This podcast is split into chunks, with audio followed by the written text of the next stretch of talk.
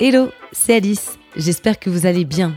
Je suis ravie de vous retrouver pour ce nouvel épisode de notre podcast BCG Women Stories. Quel est le quotidien du travail dans un prestigieux cabinet de conseil? Quelles sont les sources de motivation et d'épanouissement dans ce métier? Comment concilier vie professionnelle et vie personnelle? Comment construit-on sa carrière dans cet univers en tant que femme? Voilà beaucoup de questions auxquelles on va tenter de répondre avec mes invités des talents féminins au profil varié qui chaque jour, à leur manière, façonnent leur parcours de carrière. Alors que vous soyez étudiante, jeune diplômée ou expérimentée dans le monde du travail, vous découvrirez à travers ces témoignages sincères, inspirants et toujours passionnés qu'au BCG, il n'y a pas de modèle unique et c'est ce qui fait la force des équipes et du groupe. Pour ce nouvel épisode, je suis ravie de recevoir Chloé, qui a rejoint le BCG dès sa sortie d'HEC il y a 7 ans. Entre-temps, elle a eu le temps de voyager, de contribuer à de nombreux projets, mais aussi de s'impliquer au sein du réseau Pride at BCG, un engagement qui lui tient particulièrement à cœur. Bref, elle va avoir plein de choses à partager avec nous. On y va Bonjour Chloé. Bonjour. Je suis ravie de te recevoir euh, aujourd'hui pour ce nouvel épisode de BCG Women Stories. Chloé, tu as rejoint le BCG à ta sortie euh, d'HEC il y a 7 ans. Tu es aujourd'hui principal, donc chef de projet senior, membre des centres d'expertise Healthcare et PIPE, Private Equity, si je traduis. Tu fais également partie du réseau Pride BCG au niveau régional. On aura bien sûr l'occasion de revenir sur ton engagement. Si on remonte un peu dans le temps jusqu'à tes débuts au BCG, on est en 2015. Tu arrives associate, donc euh, consultante junior. Dans quel état d'esprit est la Chloé étudiante en dernière année d'HEC Qu'est-ce que tu attends de ton premier job à ce moment-là? Alors à ce moment-là, moi je sais que je veux faire du conseil, euh, je sais que je veux euh, rentrer au BCG et je dis ça parce que en fait j'ai fait une, année de césure où j'ai été effectivement consultante et, et j'avais d'ailleurs postulé en tant que VIE, donc Visiting Associate ou stagiaire euh, pendant ma césure à HEC et j'avais pas été prise parce que euh, j'étais arrivée très mal préparée aux entretiens. Euh, et donc, mais donc j'ai quand même fait du, du, conseil pendant mon année de césure et j'ai adoré ça dans des plus petits cabinets. Et donc, voilà, après ma, la fin de ma dernière année à HEC, je, savais que c'était le métier que je voulais faire. Je savais que je voulais le faire au BCG dans un environnement euh, où j'avais l'opportunité de travailler sur tout type de sujet, dans tout type d'industrie, où euh, donc j'allais apprendre euh, plus et mieux que, que ailleurs, aussi dans un environnement où euh, je savais qu'il y avait une gestion de carrière, un accompagnement euh, qui, était, euh, qui était vraiment excellent. Et donc, donc voilà mon état d'esprit quand j'arrive au BCG en 2015. Je, voilà, j'ai envie d'apprendre et de faire plein de choses. Et donc pourquoi avoir choisi le BCG plutôt qu'un autre cabinet de conseil? Tu l'as un petit peu évoqué, mais est-ce qu'il y a d'autres raisons? Oui, bah pour les raisons effectivement que, que j'ai évoquées. Et puis je crois qu'il y a eu aussi un vrai fit culturel et personnel que que j'avais senti dans les différentes interactions que j'avais pu avoir avec des consultants euh, quand j'étais à HEC, que j'allais aux différents forums de recrutement, euh, et aussi pendant mes entretiens. Euh, et il y, y, a un point qui était vraiment important pour moi. Donc voilà, moi je suis lesbienne. À l'époque, j'étais pas vraiment out, mais je savais que c'était important pour moi de pouvoir être moi-même aussi au bureau. Et en particulier où voilà, c'était un ou deux ans après les débats euh, sur le mariage pour tous. Donc c'était un contexte qui était un peu particulier. C'était important pour moi vraiment de pouvoir être moi-même et j'ai senti dans les entretiens, les personnes avec qui j'ai interagi pendant mon processus de recrutement que ça allait être le cas. Et je savais qu'il y avait aussi le réseau, euh, euh, donc qui à l'époque s'appelait pas Bride at BCG, mais, il y avait un réseau LGBT. et donc tout ça, ça me, ça me rassurait et ça ça m'avait vraiment envie donné envie de, rejoindre le BCG plutôt qu'un autre cabinet. Mhm. Alors justement, parlons un petit peu du, euh, réseau Pride at BCG. Tu l'as rejoint à ton arrivée euh, au BCG.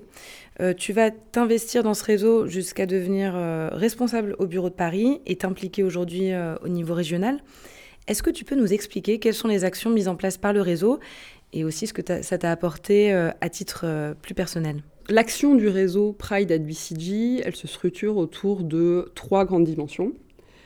La première, c'est une dimension plus interne euh, d'affiliation, donc c'est-à-dire euh, s'assurer que les consultants LGBT et en fait tous les employés LGBT, pas uniquement les consultants d'ailleurs, ont les mêmes opportunités, ont les mêmes chances de réussir au BCG que n'importe quel autre consultant, dans la même logique que euh, le réseau Women at BCG d'ailleurs. Donc ça c'est la première chose, et ça se traduit concrètement par des initiatives de euh, mentoring hein, de, consultants LGBT juniors avec voilà, des chefs de projet, des principals.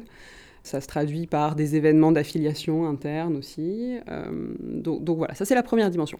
La deuxième, c'est, euh, je dirais, la même logique, mais appliquée au recrutement.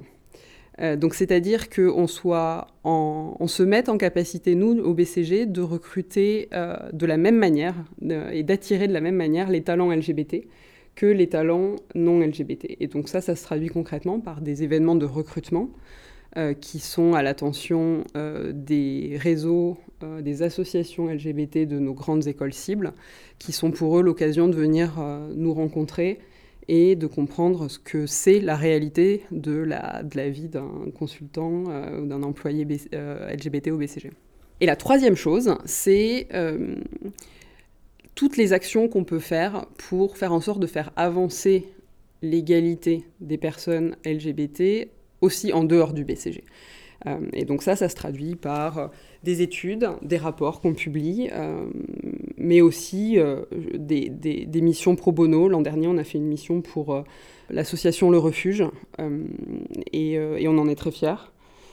le Refuge, c'est une, association qui permet d'apporter du soutien et un logement aux adolescents et aux jeunes adultes qui ont été rejetés de leur foyer familial après avoir fait leur coming out. Et donc on a fait un projet de, voilà, très, très important et très transformant pour eux.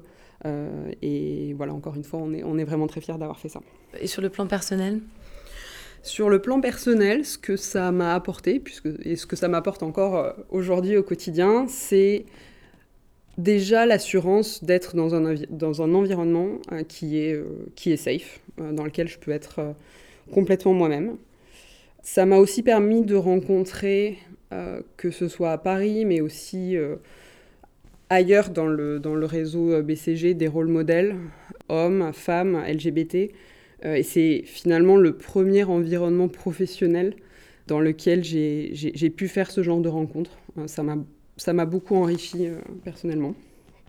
Au-delà de m'avoir enrichi personnellement, ça m'a fait rencontrer des personnes dont je suis aujourd'hui encore très proche.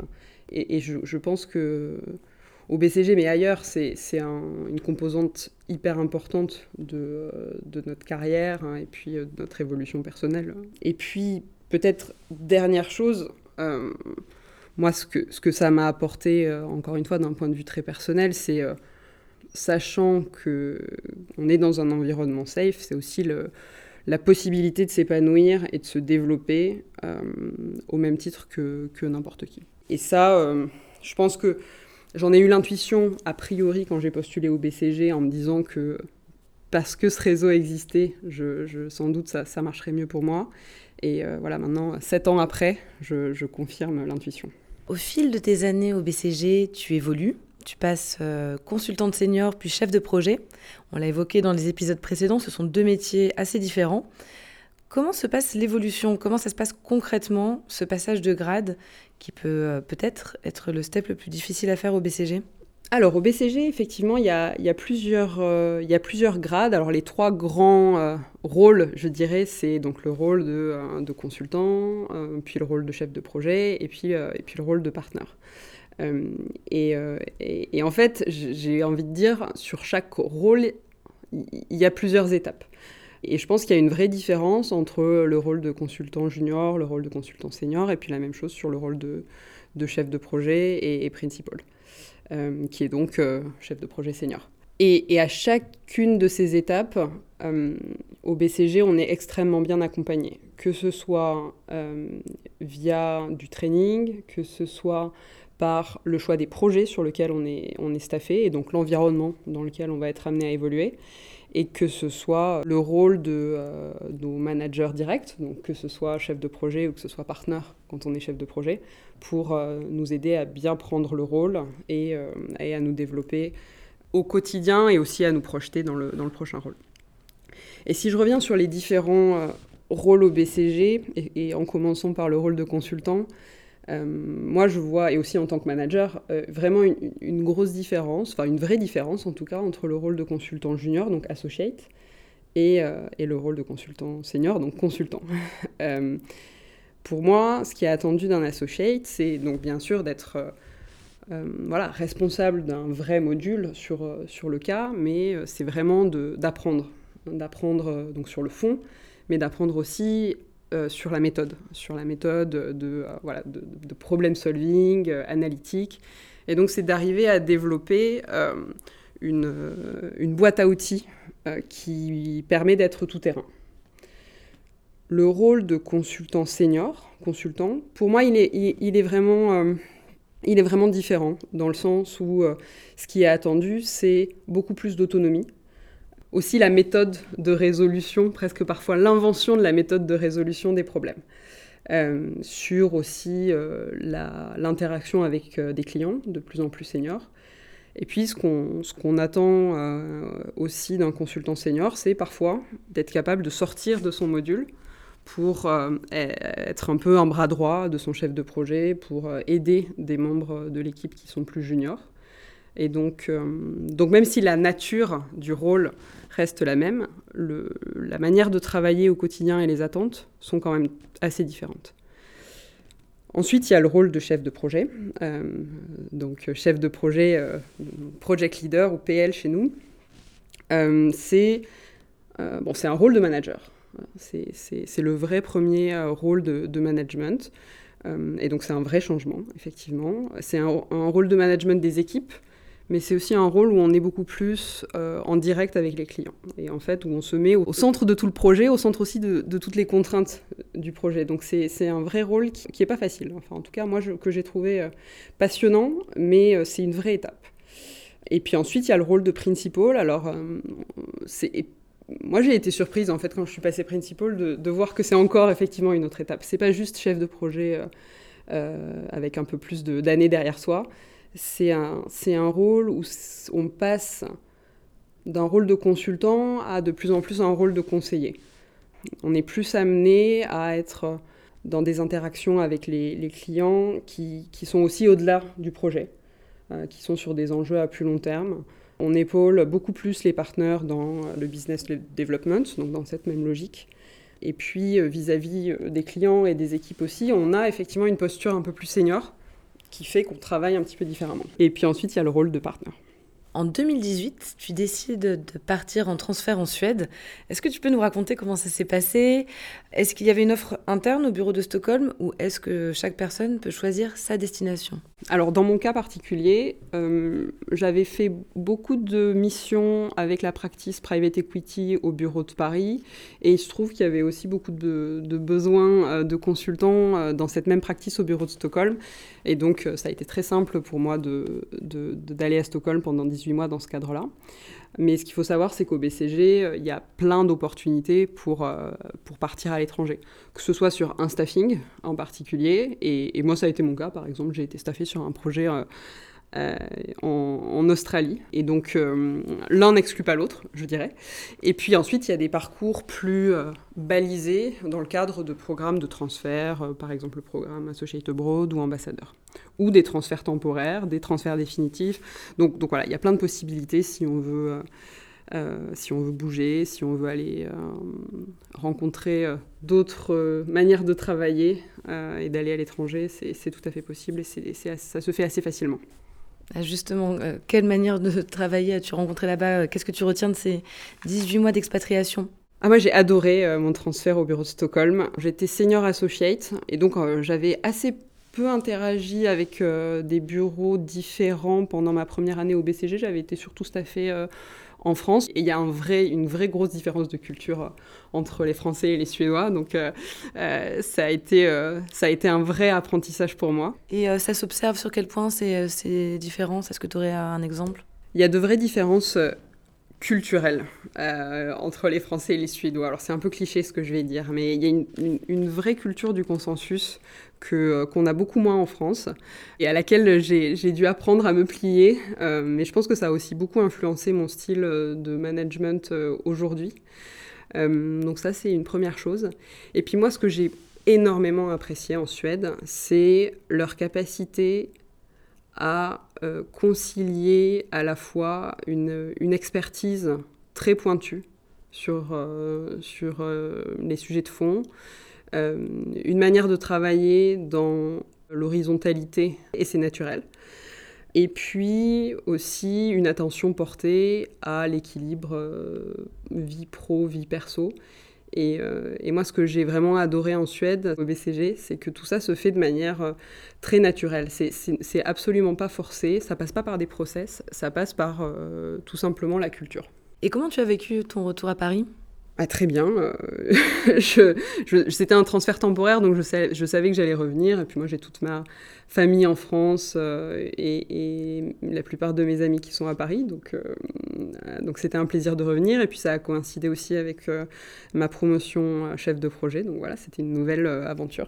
Alors on l'a dit tout à l'heure, tu es aujourd'hui spécialisé sur les sujets de santé et de private equity au BCG. À quel moment tu as fait le choix de cette spécialisation?